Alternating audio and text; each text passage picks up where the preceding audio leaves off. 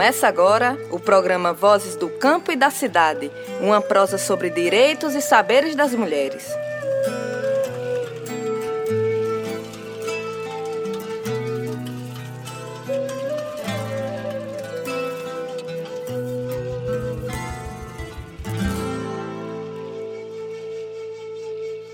O programa Vozes do Campo e da Cidade é uma produção da Articulação Semiárido Brasileiro, ASA, tem apoio da Fundação de Cultura da cidade do Recife por meio do edital de ocupação da grade de programação da Freicaneca FM. Olá, boa tarde. Que bom estar com vocês em mais uma edição do Vozes do Campo e da Cidade, um programa da faixa mulher da Freicaneca FM. Eu sou Verônica Pragana. E eu sou Fernanda Cruz. Também tenho a maior satisfação de estar aqui com você na Freicaneca FM 101.5, a rádio pública do Recife. Hoje o programa Vozes do Campo e da Cidade olha para a periferia. E o nosso olhar observa uma característica desse espaço que é a vida em comunidade. Bom, antes da gente olhar o que é a vida em comunidade, a gente quer trazer para vocês o resultado de uma consulta que a gente fez ao dicionário sobre o significado de periferia. Segundo Michaelis, no sentido figurado, periferia quer dizer a parte não essencial ou fundamental de um assunto em questão. Segundo a geometria, periferia é o contorno de uma figura. Outra definição descreve periferia como região distante do centro urbano, com pouca ou nenhuma estrutura e serviços, onde vive em sua maioria a população de baixa renda. E o que as pessoas da periferia dizem do espaço onde vivem? Será este um espaço à margem, não essencial ou fundamental? Sobre isto ouvimos Salete Marx, uma mulher negra arte educadora, que mora no Morro da Conceição, na zona norte do Recife. Falar da comunidade do Morro da Conceição é falar de uma comunidade multicultural, de um espaço que quem conhece se enche de esperança. Da comunidade rural quilombola Pedra do Amolar, localizada em Mirandiba, no sertão do Mochotó, em Pernambuco, a jovem Camila Gomes tem outra percepção do que é viver em periferia. Na minha vida, viver em comunidade tem um papel fundamental, pois desenvolveu o meu espírito de liderança, de lutar por algo maior, né? não só por mim, mas sim pela minha comunidade. Né? Por isso eu faço esse trabalho no grupo, é, com a intenção de, de levar a minha comunidade a ser reconhecida. Bom, pelo que você ouviu, viver em periferia para quem mora nela tem muito a ver com a auto-organização popular, resistência, luta por políticas públicas, identidade, dança, música, cuidado. O Vozes do Campo e da Cidade está no ar e vai te contar como a forma de se organizar das comunidades promove a conquista de políticas públicas nas periferias, mulheres e homens lutam para superar a invisibilidade e terem seus direitos garantidos. Trazendo a informação a serviço da cidadania das mulheres, este é o seu Vozes do Campo e da Cidade. Aumenta o volume do rádio e vem com a gente. Falar de periferias é falar de comunidades. E o plural da palavra periferia, neste caso, não foi um erro de gramática. É que se tratam de espaços plurais, múltiplos, diversos. Exatamente, Verônica. E nas periferias, as pessoas aprenderam a viver em comunhão. Essa união é uma das principais estratégias para resistir às consequências da ausência do Estado, que quase sempre não garante os serviços essenciais a esse público. Juntos, um para o outro, juntos e juntas, é mais fácil se sustentar e superar os desafios. É assim que a periferia abriga luta e resistência. Quem ilustra bem esse processo é a integrante da comunidade Roda de Fogo, Guadalupe Freitas, localizada em uma área que pertence ao governo federal na zona oeste do Recife, região valorizada pelo setor imobiliário e objeto de desejo da classe média alta, a comunidade de Roda de Fogo é um símbolo de luta por moradia. Era o ano de 1986 período de transição entre o regime militar e o regime democrático, quando um grupo de famílias decidiu ocupar a área e cobrar do governo políticas públicas. Guadalupe, grávida de sua primeira filha, veio de Sergipe para o Recife, junto com o marido visitar familiares. Formada nas comunidades eclesiais de base e no movimento sindical, ao conhecer Roda de Fogo, Guadalupe e o marido se uniram ao grupo e à luta por moradia. Ela relembra que a resistência é uma das marcas da origem da comunidade. A população que ocupou de início Roda de Fogo eram trabalhadores e trabalhadoras que vieram do interior, que moravam na rua, que moravam em outras ocupações em situações bem mais precárias. Então essas pessoas vieram ocupar esta área e ocupar para resistir não foi ocupar para dizer vou ficar aqui hoje e se por acaso tiver oportunidade a gente fica. A gente veio para ficar, para se organizar, resistir e regularizar a área e foi isso que aconteceu. Fazíamos constantemente, sistematicamente passeatas para o Palácio do Governo, para as secretarias, para a prefeitura, era um, um, uma pressão de negociação. Não era só uma pressão de colocar as pessoas na rua. Nossas passeatas tinha nada mais, nada menos do que 5 mil pessoas no mínimo. Nós invadíamos o Recife, nós ocupávamos os ônibus, não queríamos saber de passagem, de não passagem. Era um verdadeiro arrastão, mas um arrastão estrategicamente organizado Tínhamos as equipes que iriam representar é, roda de fogo lá dentro do Palácio do Governo, dentro da Prefeitura, nas várias secretarias, e veio o oficial de justiça determinada noite é, é, nos, nos anunciar que nós estávamos recebendo uma ordem de despejo.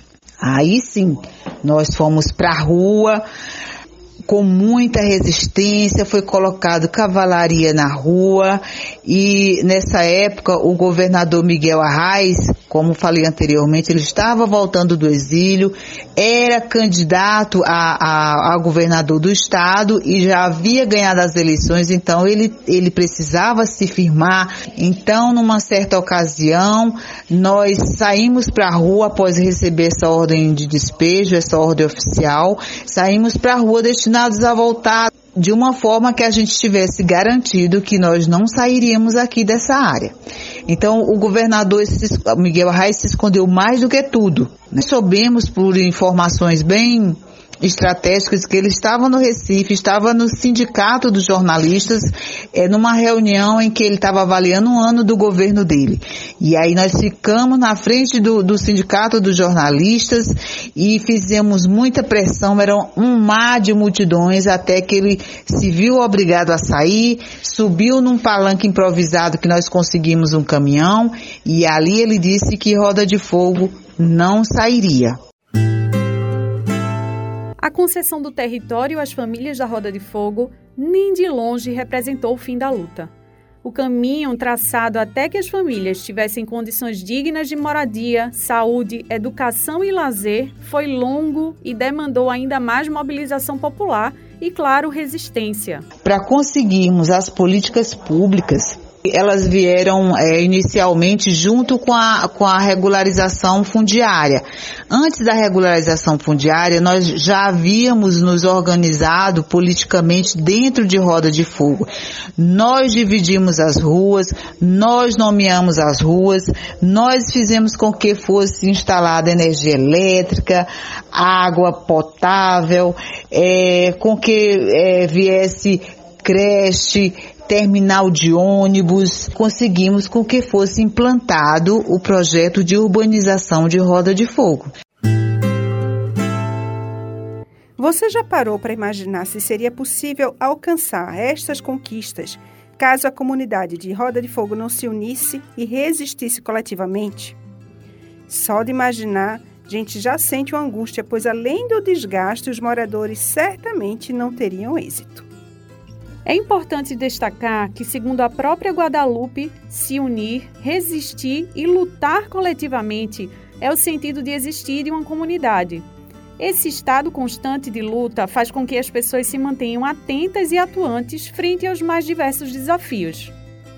A saga para que a comunidade se estabelecesse teve mais dois outros capítulos cruciais: a luta pela regularização fundiária e a luta contra as investidas dos políticos que até os dias atuais tentam transformar a comunidade em curral eleitoral, em fundo de quintal. Passado, passado algum tempo, nós continuávamos lutando agora não mais para efetivação de ficarmos na, na área. Nós estávamos lutando pela regularização fundiária. Foi quando veio é, a lei, né, no governo Lula, é, é, Minha Casa Minha Vida. Né? Essa lei, além da, do direito à moradia, né, do programa de moradia habitacional de baixa renda, também na lei ela trata da regularização é, das áreas que são ocupadas é, nas cidades, é, nas zonas rurais e onde tem ocupações, aglomerações, a lei é, trata desta regularização. E foi fundamentado nessa lei que demos entrada nesse pedido de regularização fundiária. Mobiliza, é, entramos em contato com, fizemos o pedido, na verdade, ao Ministério Público e o Ministério Público junto é, é, nos atendeu, foi muito difícil, foi preciso ter um certo conhecimento jurídico para a gente poder desencadear todo esse processo. Então foi chamado a PERPARTE, que no início da ocupação nós tratávamos com a COAB. A COAB ela, te, ela foi substituída é, e hoje quem representa o substituto jurídico, é, judici, é, o substituto da Coab hoje é a Perparte. Então foi chamada a Perparte e aí foi tratado lá as tratativas de negociação, feito o levantamento topográfico, foi feito o cadastramento e aí, porque anteriormente nós tínhamos um título de posse. Hoje, com a regularização fundiária, depois de uma série de, de, de, contravenções, uma série de, de percalços de algo que, que persiste na nossa realidade, que é a utilização das áreas por oportunistas como a família Arraes, que até hoje tem roda de fogo como seu fundo de quintal. Eles têm roda de fogo como que como sendo eles que tivessem dado roda de fogo para todos aqueles quase 30 mil habitantes que moram na, na área de roda de fogo, quando na verdade a nós não foi dado nada. Nós conquistamos um direito que nos pertence, o direito à moradia. Assim como a roda da vida, com seu movimento cheio de idas e vindas, altos e baixos, a trajetória de Roda de Fogo sofreu retrocessos recentemente. Guadalupe nos conta que mudanças de posturas políticas das lideranças locais fizeram com que a comunidade perdesse força e se descaracterizasse como organização de luta por direitos. E hoje a gente vê esse desmonte os presidentes de associações que já passaram de alguns anos para cá, eles tiveram como que cooptados pelo poder público, né?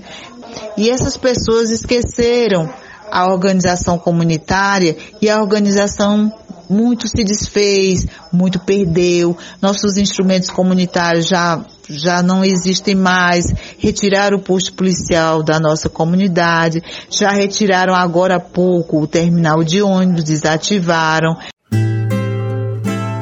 Nanda, ao ouvir toda essa história contada por Guadalupe, eu lembrei de uma frase que se tornou bastante comum entre nós nos últimos dois anos. Dois ou mais anos. Ninguém solta a mão de ninguém. Verdade, Verônica. Esse é o mote do nascimento e da forma de vida da comunidade de Roda de Fogo. A propósito, vocês sabem qual a origem do nome Roda de Fogo? Roda de Fogo recebeu este nome porque na época passava uma novela chamada Roda de Fogo na Rede Globo. E como a área era muito escura, nós fazíamos, limpávamos a área para fazer nossos barracos. Aí a gente acendia umas rodas com esse mato seco e queimando ela lembrou, uma, ela é, ficou uma roda de fogo. Então com a novela da época a gente associou o nome à novela e ficou Roda de Fogo.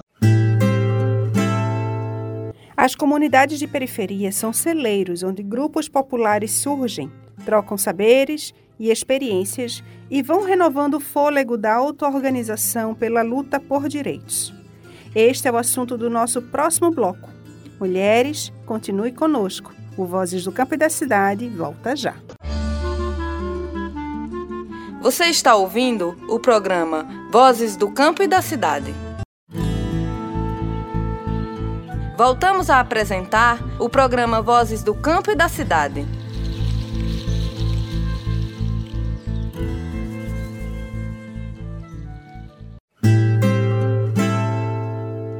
Este é o seu Vozes do Campo e da Cidade.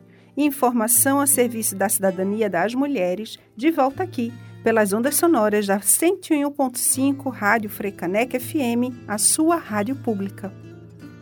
No primeiro bloco do programa, você conferiu relatos de moradores de periferia sobre o que é viver em comunidade. E também acompanhou o exemplo da comunidade de Roda de Fogo, localizada na zona oeste do Recife, que nos mostrou como as periferias abrigam a união, resistência e batalham por políticas públicas. Agora chegou o momento de entendermos como os grupos populares surgem, trocam experiências e renovam o fôlego da luta por políticas públicas. Para tratar deste assunto, buscamos referências no artigo científico Insistir em Existir, Reexistir sobre Juventudes, Escrevivências e Resistências, das pesquisadoras Alana Barbosa e Bruna Ercog, e do pesquisador Carlos Bonfim, vinculados à Universidade Federal da Bahia. Este estudo analisou o encontro entre grupos de jovens das periferias de Salvador, capital do estado da Bahia, e de Cali, na Colômbia. Tanto os grupos da periferia de Salvador quanto de Cali desenvolvem diversas atividades culturais, a exemplo da dança, música, teatro, e ocupam vários espaços, desde as associações de moradores, passando pelas rádios, até as praças e equipamentos culturais. Ao longo do estudo, que é parte do doutorado da pesquisadora Brunner Kog, as experiências vivenciadas pelos jovens são apontadas como alternativas para reescrever a chamada história de mão única. De acordo com Bruna, a história de mão única é marcada pela violência, pelos assassinatos de jovens de periferia, pelos estigmas atribuídos a esta parcela da população. Bruna nos explica que a resistência a este caminho dá origem à reexistência das juventudes nas comunidades. A noção de resistência, né, que eu desenvolvo na pesquisa, ela tem muita inspiração, é importante ressaltar isso, nos estudos da pesquisadora, pesquisadora negra Ana Lúcia Silva Souza. É, eu destaco o livro Letramentos de Resistência, Poesia, Grafite, Música, Dança e Hip Hop, de Ana Lu, recomendo muito a leitura onde, em linhas bem gerais, ela nos convida né, a olhar para o movimento cultural hip hop como uma agência de letramento, né, e os seus ativistas como agentes de letramentos. Então, nesse sentido, a ideia de resistência está relacionada à capacidade desses movimentos de desestabilizar discursos que são cristalizados, né, letramentos oficiais e cristalizados como verdades, como, né, é, e construir outras versões das histórias, outras formas né, de produção de conhecimento. Então, essa noção né, de criar existências práticas, é, criar outras existências práticas, saberes outros, é, conectado com essa noção aí de, de resistência que a Nalu traz também, é o que eu venho chamando né, de epistemologia das quebradas. Então, hoje é o título da, da tese também. Então, junto com os jovens e as jovens que estão comigo aí nessa empreitada né, de doutoramento, a gente vem refletindo é, sobre a contundência e a consistência das construções de conhecimentos produzidas nas quebradas desses centros, desses grandes centros urbanos latino-americanos. E especificamente eu estou trabalhando com Salvador e Cali e com partezinhas né, de Salvador e Cali. São cidades gigantes, então a gente, né, é, é importante localizar também a dimensão do, do, que é possível nas pesquisas que a gente, que a gente vem desenvolvendo, né? Então, essa ideia de epistemologia das quebradas, ela está relacionada é, com, a, com, essa lógica de que os coletivos de arte e comunicação, né, que surgem nas e se nutrem das periferias, eles constroem outros centros, a partir né, dessas, dessas linguagens utilizadas para produzir outras versões das histórias, para é, é, trabalhar a, a, as identidades negras e indígenas como potência. Em seu estudo, a pesquisadora elenca pontos que unem as juventudes do Brasil e da Colômbia, entre elas a invisibilidade. Invisíveis para o Estado e para a sociedade, as vulnerabilidades que envolvem esses públicos são ignoradas, e estas vulnerabilidades os associam à criminalidade. Bruna nos explica como o surgimento dos grupos populares nas comunidades de periferia se torna um espaço de voz, vez e identidade para as juventudes.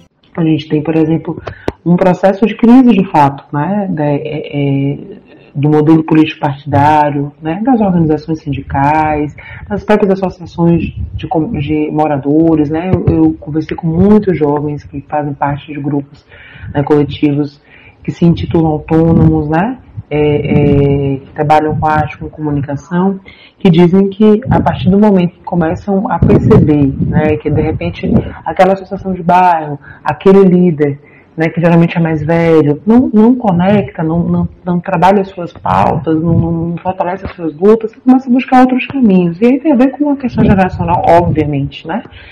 é, com, com essa, essa, capacidade criativa, né, esse potencial criativo também de buscar outras estratégias, ferramentas, e a gente não pode desconsiderar a força da internet, né? E como ela conecta também, conecta em várias dimensões, né? Simbólica e real, a, a, a juventudes, né?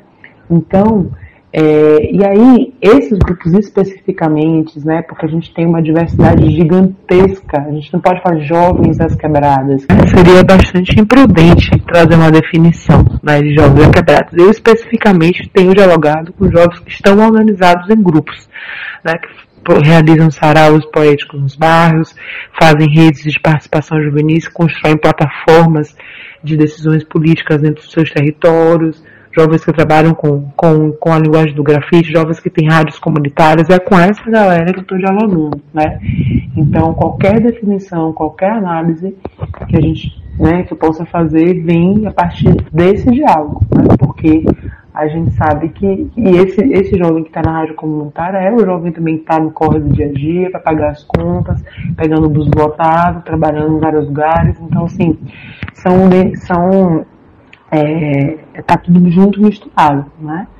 Então essa essa galera que se articula num grupo para trabalhar é, a construção né, de reações, de práticas que são práticas contestatórias, né, de você falar, por exemplo, num sarau de poesia, construir, né, é, é, numa batalha, por exemplo, no Islã, uma batalha, você batalhar ali, duelar ali com, com, com, com outro poeta de um outro bairro, né? Duelar contando a história da invasão do Brasil, contando a história do processo de escravização, de uma maneira que a gente não vai aprender no livro, na escola, né? A gente não vai, não vai ter esse conhecimento com esse nível de criticidade de vivência, e aí vem o conceito de construção né? De escravivência. Então essa galera trabalha com o que está escrito na sua pele né? No corpo, no seu corre, no sangue, no suor, né? Então, então essa auto-organização é uma possibilidade de, de, de, de proteção também, né? A auto-organização é proteção, né? É, é, é andar em mando, é se proteger, né? É se proteger da bala, é se proteger é, de outros estigmas, né? Enfim. Então, é, e eu, eu, o que eu, o que eu perceba, uma, né, uma opinião que eu, que eu partilho, assim, é que ainda falta muito para líderes né, é, é, comunitários, para pesquisadores, para gente que está dentro da academia, falta muito a escuta, a escuta verdadeira, a escuta respeitosa dessa galera. Como ficou claro na fala de Brunner Kog, as comunidades de periferia são espaços de reexistências. É dessa forma que as jovens de periferia lutam contra a invisibilidade. Lutam também contra o estigma de serem ninguém, que custam menos que as balas que os matam, como pontuou certa vez o escritor Eduardo Galeano no Livro dos Abraços. Então, reforçando, até aqui você viu que a periferia é lugar de resistência, de união e organização popular, de luta por políticas públicas e de resistências. Fernanda, tu sabia que em algumas cidades do interior, as comunidades rurais também são consideradas áreas de periferia? No próximo bloco, vamos lançar um olhar para esta realidade e mostrar que a periferia também é lugar de dança e de música. Você está ouvindo o programa Vozes do Campo e da Cidade.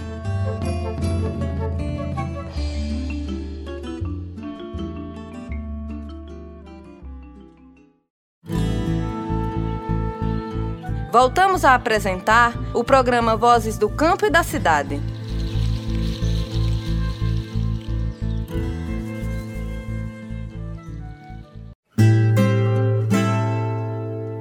O Vozes do Campo e da Cidade, informação a serviço da cidadania das mulheres, no ar, na faixa mulher da Rádio Freicanec FM 101.5, a rádio pública do Recife. Hoje o nosso bate-papo é sobre periferias.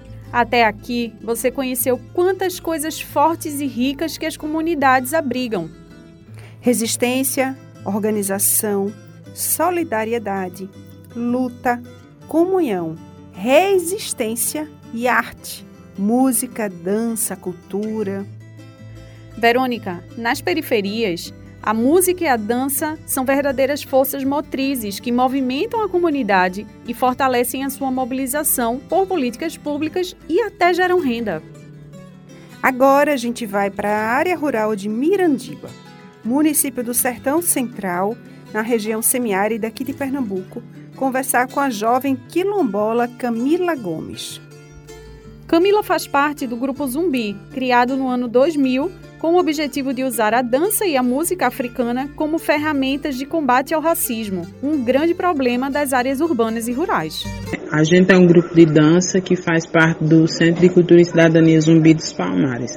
É um grupo com jovens e, e adolescentes, né, de, de sua maioria negra e descendentes de comunidades quilombolas, né? Não, né, nem todos moramos na, na comunidade. Alguns moram na comunidade e outros moram aqui mesmo, na, na zona urbana, mas todos são descendentes das comunidades aqui da nossa cidade, né? Uma das primeiras intenções de formar o grupo foi porque havia muito desigualdade racial aqui na nossa cidade. E foi uma maneira que é, os sócios fundadores encontraram de, de expandir o olhar dos jovens para a nossa cultura. E a gente trabalha com dança, é, samba de coco, coco de roda, maculelê, afoxé, maracatu e outros ritmos e também fazemos percussão, canto e alguns dos nossos instrumentos a gente mesmo é quem produz. Com 21 anos de atuação, o grupo Zumbi tornou-se uma referência de manifestação cultural de matriz africana, com foco na dança e na percussão. O coletivo possui um papel estratégico na construção e no fortalecimento da identidade das crianças e jovens da própria comunidade rural bem como de outros públicos das áreas urbanas de Mirandiba e da região do Sertão Central. A gente se reúne é, na grande parte nos finais de semana, né? Porque no decorrer da semana a grande parte do grupo trabalha. Mas a gente se reúne nos finais de semana, a gente é, faz ensaios das danças, da percussão e é, essa atividade é, é muito importante para a gente, pra, de maneira de expandir o nosso olhar em relação à nossa cultura e também de maneira de impor a nossa cultura aqui na nossa cidade, né? Porque aqui na nossa cidade o Grupo Zumbi é a maior referência de cultura negra. A gente, é, graças ao grupo, a gente conheceu muitos outros grupos de outras cidades, é, outras, outros tipos de cultura. É, é, é muito importante em relação ao crescimento mesmo cultural de, de dos jovens do, do nosso grupo. Nas comunidades que se auto-organizam e lutam por políticas públicas, a lógica dominante do capitalismo, da acumulação de riqueza, pautada no individualismo, tem menos vez. Por esta razão, as alternativas criadas pelos grupos também buscam atender às necessidades econômicas dos seus jovens. O Grupo Zumbi é um bom exemplo disso. O coletivo se tornou um ponto de cultura que promove diversas atividades, tais como oficinas de dança e percussão. Essas formações são facilitadas por jovens dos próprios grupos que se tornaram monitores, função que gera renda para o seu sustento. A gente conseguiu, eu posso dizer que através do grupo a gente conseguiu se tornar ponto de cultura, né? Referência aqui no Sertão Central e ponto de cultura, né, junto fundar o governo do, do estado. E também é, a gente conseguiu qualificar alguns jovens. Hoje, alguns jovens do grupo fazem um trabalho. É, eles, sua renda é, é garantida através do, um trabalho de dança que eles aprenderam no grupo, né? Dá uma aula de dança, de percussão e de certa maneira é uma grande conquista para nós. O texto O Negro na História do Sertão, de autoria da historiadora Flaviane Tavares, especialista em História e Jornalismo pela Universidade Católica de Pernambuco, afirma que nos sertões de Pernambuco é muito comum a presença de negros descendentes de quilombo. De acordo com dados da Fundação Palmares divulgados em outubro de 2020, o estado de Pernambuco possui 158 comunidades quilombolas. Essa população, em muitas regiões, se concentra em áreas rurais e, apesar das políticas afirmativas, muitas ainda não são reconhecidas legalmente. Diante desta expressividade, o surgimento de grupos de dança, música e outras manifestações da cultura afro é muito importante porque resgata e fortalece a identidade e a vivência em comunidade do povo quilombola.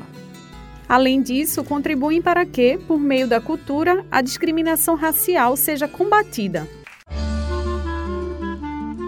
Você está ouvindo o programa Vozes do Campo e da Cidade.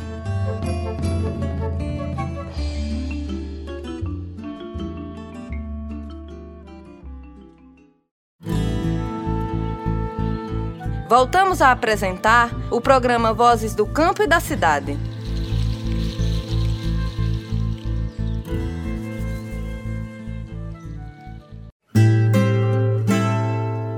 Hoje, no programa Vozes do Campo e da Cidade, que está de volta para o seu último bloco, você está descobrindo, pelo olhar de quem conhece, como é viver na periferia e em comunidade.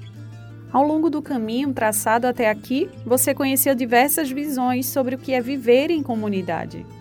Apresentamos o que as comunidades de periferia abrigam: resistência, comunhão, auto-organização, luta, dança, música, resistência.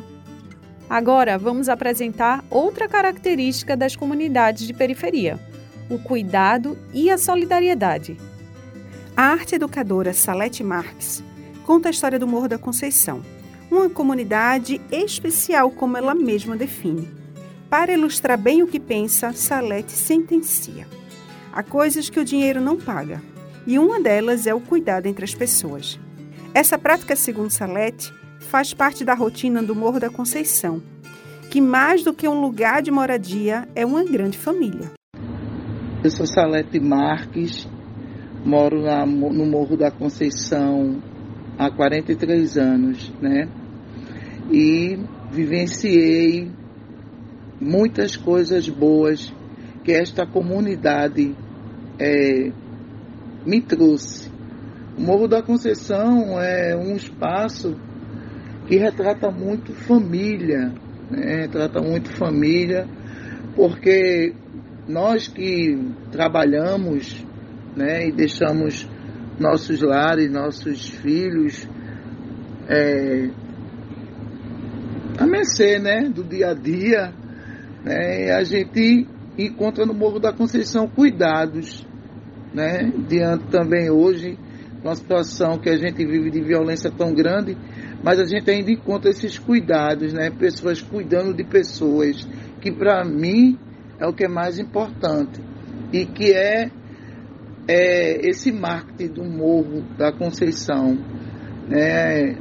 A minha família não é, não é só minha, é, ela é do morro. A família do meu vizinho é a minha família, né?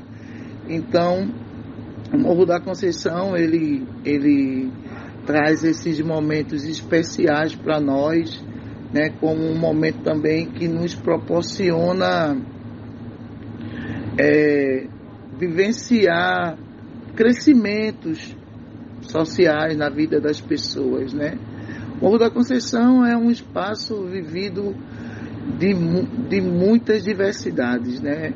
Morro da Conceição não tem essa história de, de estar nele só quem é negro, pardo. Existe todos. Todos, porque todos são pessoas e pessoas é o que importa.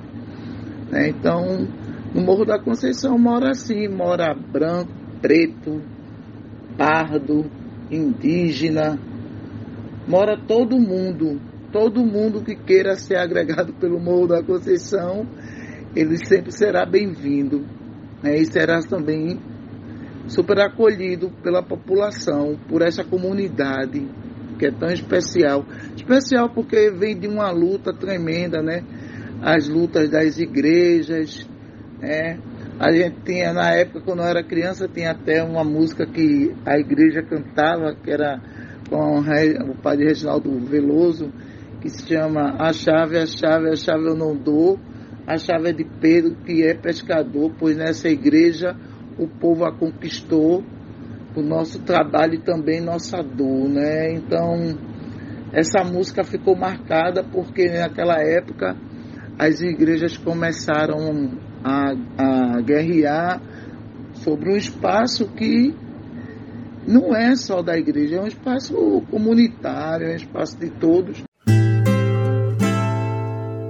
Um outro exemplo vem lá do território do Cisal, no interior da Bahia, mais precisamente do sítio Félix, no município de Itiúba, onde vive a jovem Camila Santos. A comunidade rural é bastante unida e é formada por poucas famílias que se conhecem e cuidam uma das outras. Um acidente que aconteceu em 2019 desafiou a paz das famílias.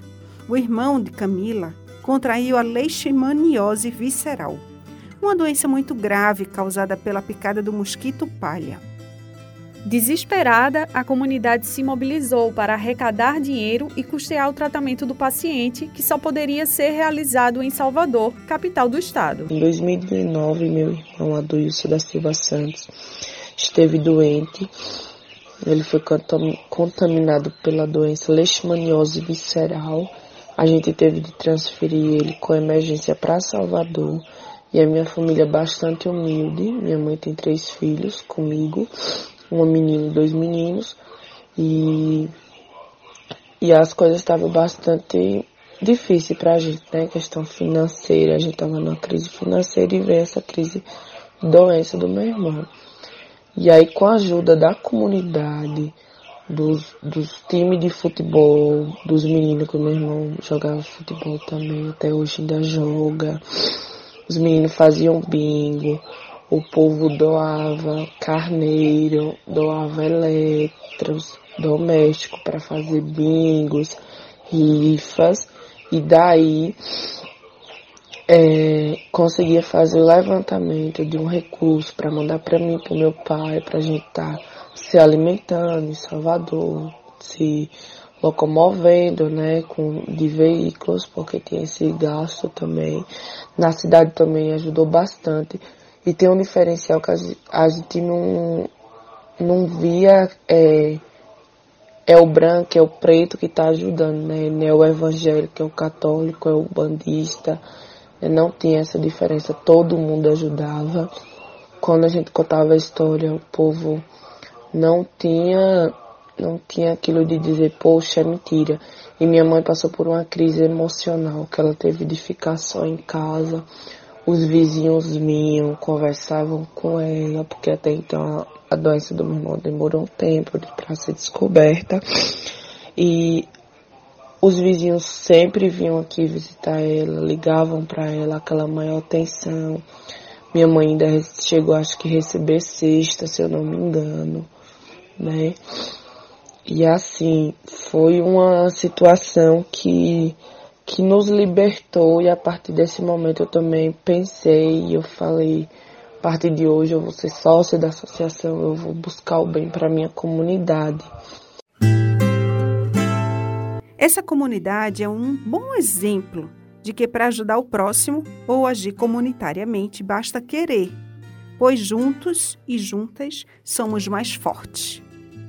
Isso mesmo, Verônica. E por falar em força, a poeta que declama hoje no Vozes do Campo e da Cidade leva a força da periferia consigo em sua obra para onde quer que ela vá. É Cida Pedrosa, que ganhou recentemente o Prêmio Jabuti, o maior prêmio de literatura do Brasil. Ela é natural do Bodocó, cidade sertaneja da região do Araripe. Aos 14 anos, Cida veio para o Recife para estudar. Desde então, seus versos se revezam entre o cotidiano rural do semiárido bodocoense e a vida invisível das periferias recifenses. Agora ela recita o frevo em poesia e a solidão aprende a dançar.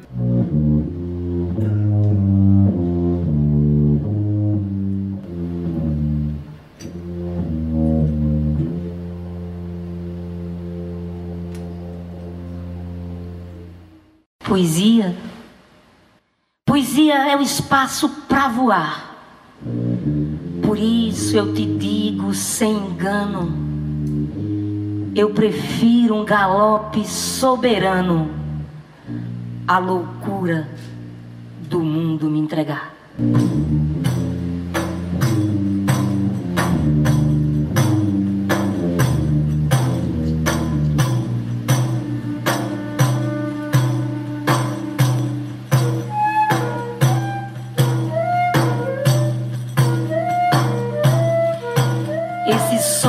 Ancestral que me consome tem raízes nas plagas sertanejas. Me dá vida a catar longas pelejas, marcar alcunha de bardo no meu nome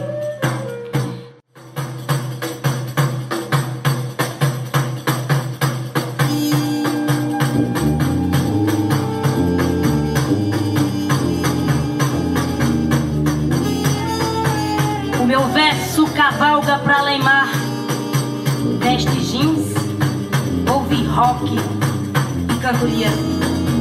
Quer viver misturando a poesia, espalhando improvisos pelo ar.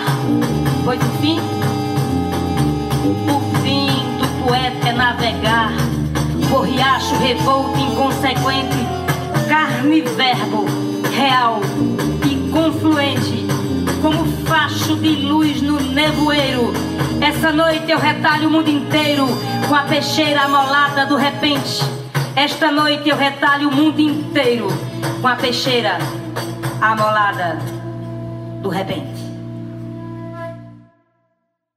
Quer ir mais eu vamos? Quer ir mais eu vambora? Quer ir mais eu vamos? Quer ir mais eu vambora?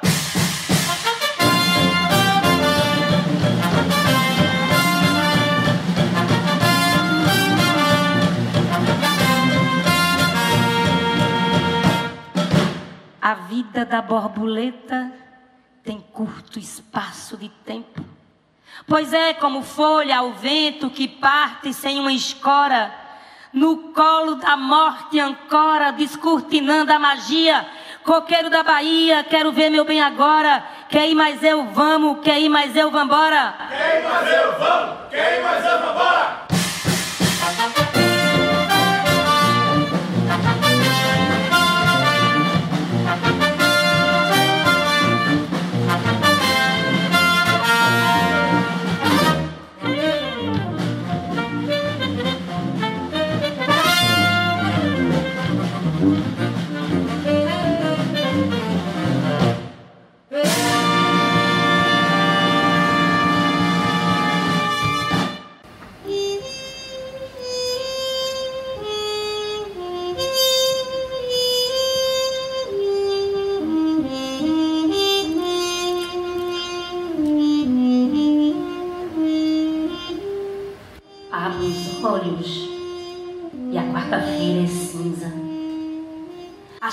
Da noite me perseguem neste quarto de hotel. É bom acordar sem Deus, descer a rua e ver o mesmo flanelinha no ofício. Diáspora, palavra que me segue sem pedir perdão. Sou retalho, carne dilacerada, fragmento, escuridão. Abro as pernas no sinal, os carros passam, o vento leva pó para o meu rosto. A noite chega, a quarta-feira é cinza e faz tanto tempo que me despedi de mim. E esta edição do Vozes do Campo e da Cidade fica por aqui. Muito obrigada pela sua companhia. E não esquece de escrever para a gente contando o que você achou desse programa. O nosso e-mail é vozes do campo e da cidade, tudo junto, arroba gmail.com. E a gente já está na contagem regressiva para encontrar vocês de novo na próxima quarta-feira, ao meio-dia. Até lá! O programa Vozes do Campo e da Cidade é uma produção da Articulação Semiárido Brasileiro, ASA, e tem apoio da Fundação de Cultura da cidade do Recife por meio do edital de ocupação da grade de programação da Freicaneca FM. Esse é o Vozes do Campo e da Cidade, informação a serviço da cidadania das mulheres. Eu sou Verônica Pragana. E eu sou Fernanda Cruz. A produção, as entrevistas, o roteiro e a edição são de Adriana Mâncio.